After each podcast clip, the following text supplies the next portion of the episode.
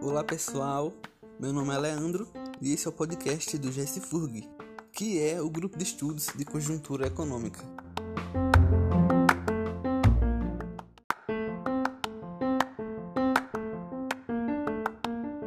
Agora, a nossa diretora de marketing vai analisar e explicar para a gente alguns aspectos importantes sobre o mercado de trabalho no nosso Brasil.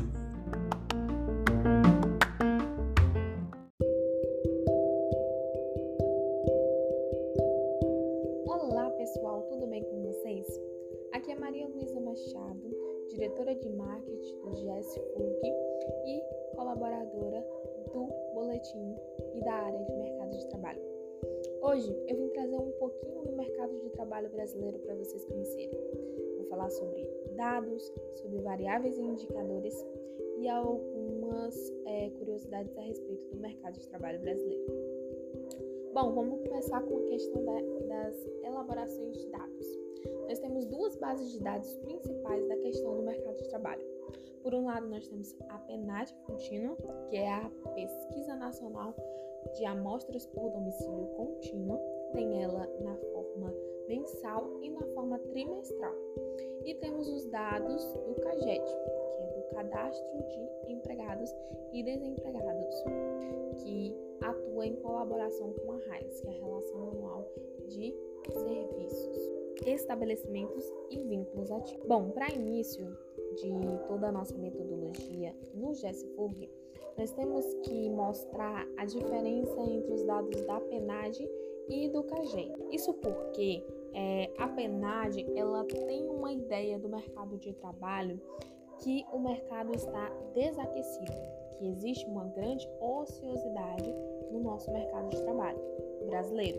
Só que os dados relativos ao CAGED, eles têm uma outra perspectiva, fala e inclui que o mercado está aquecido, que existe uma baixa ociosidade. Mas por que isso acontece?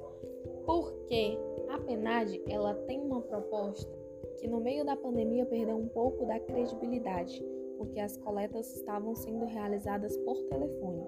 Mas mesmo por telefones, elas tinham uma credibilidade e que recentemente voltaram a ser presenciais.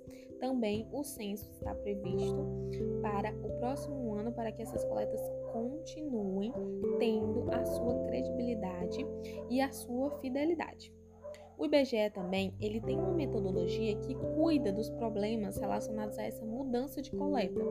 No pré-pandemia, as coletas eram presenciais. Durante a pandemia, ficaram por telefone e agora elas estão retornando aos poucos. Mas o IBGE possui uma metodologia de forma a cuidar dessas variações. Também a PENAD ela tem problemas, é, alguns problemas em relação aos dados, só que a margem de erro da PENAD é muito pequena. Porque se nós tivéssemos que falar de um mercado de trabalho brasileiro aquecido, nós estaríamos falando de uma taxa de desemprego de 6% e trimestralmente e estaríamos falando de 6,5 milhões de desempregados. E não é o que acontece no nosso caso. Nós temos uma taxa de desemprego do último trimestre de fevereiro de 11,2%, que é uma taxa muito, muito grande. Então, a relação entre um dado e outro é muito discrepante para a gente é, aferir que os dados da PNAD estão incorretos. E também, é, a gente tem que a geração de empregos ela não tem sido tão expressiva para mudar o panorama geral do Brasil. Isso porque os dados que são referência no CAGED são dados relacionados ao emprego formal, que tem uma proposta otimista. Só que esses dados de geração de empregos, como para fevereiro foi de 328 mil empregos, eles são dados que não têm capacidade de mudar o panorama, não têm capacidade de mudar a questão do desemprego no longo prazo. Por quê? Porque ainda é muito pequeno em relação ao número de desempregados. E essa comparação entre dados da PNAD e do CAGED foram retirados diretamente do site do IBRE, que é o Instituto Brasileiro de Economia da Fundação Getúlio Vargas.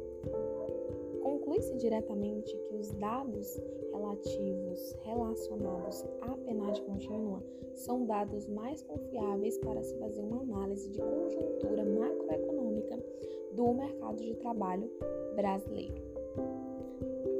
Agora nós vamos falar das principais variáveis e dos principais indicadores utilizados nos boletins de mercado de trabalho do GES Primeiro, analisamos a questão da população ocupada. Dentro dela, vemos a questão da subocupação, das pessoas inseridas na força de trabalho, da população economicamente ativa e não ativa, como também o desemprego, e ali entramos na questão de mulheres, de cor, raça e etnia.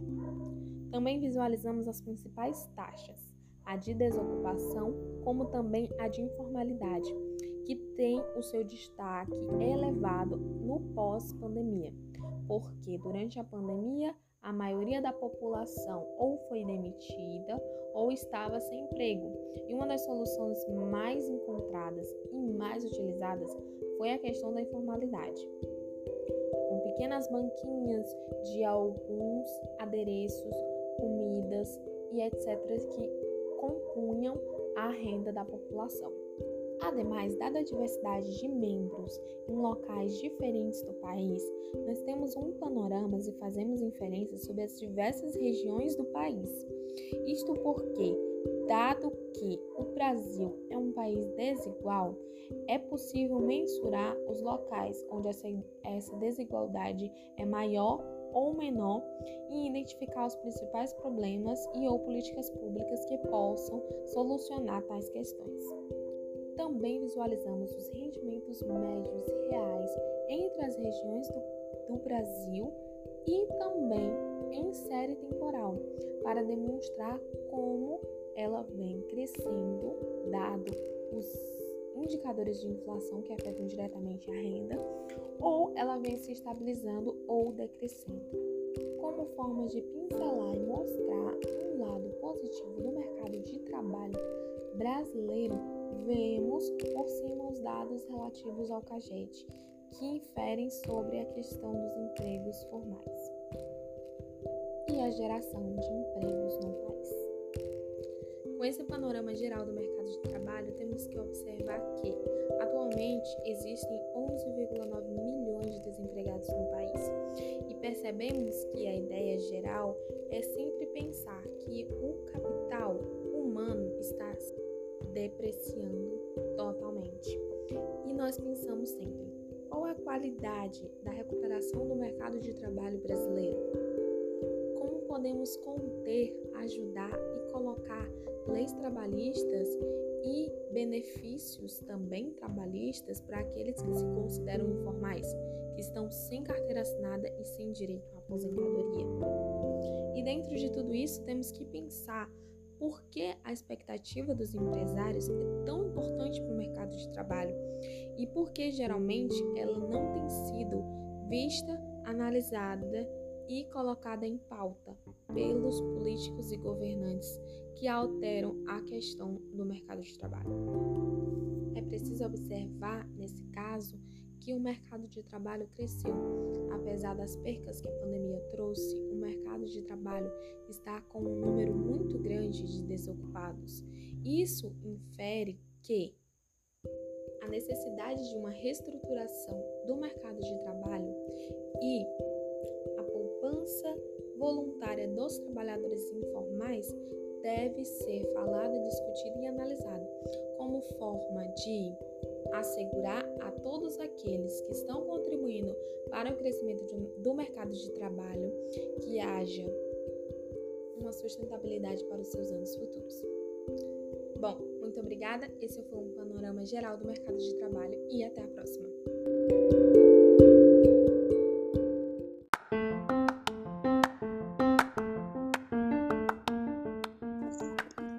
Obrigado por acompanhar o nosso podcast. Mais informações você encontra nos próximos episódios da edição 1 aqui mesmo no GSFURG.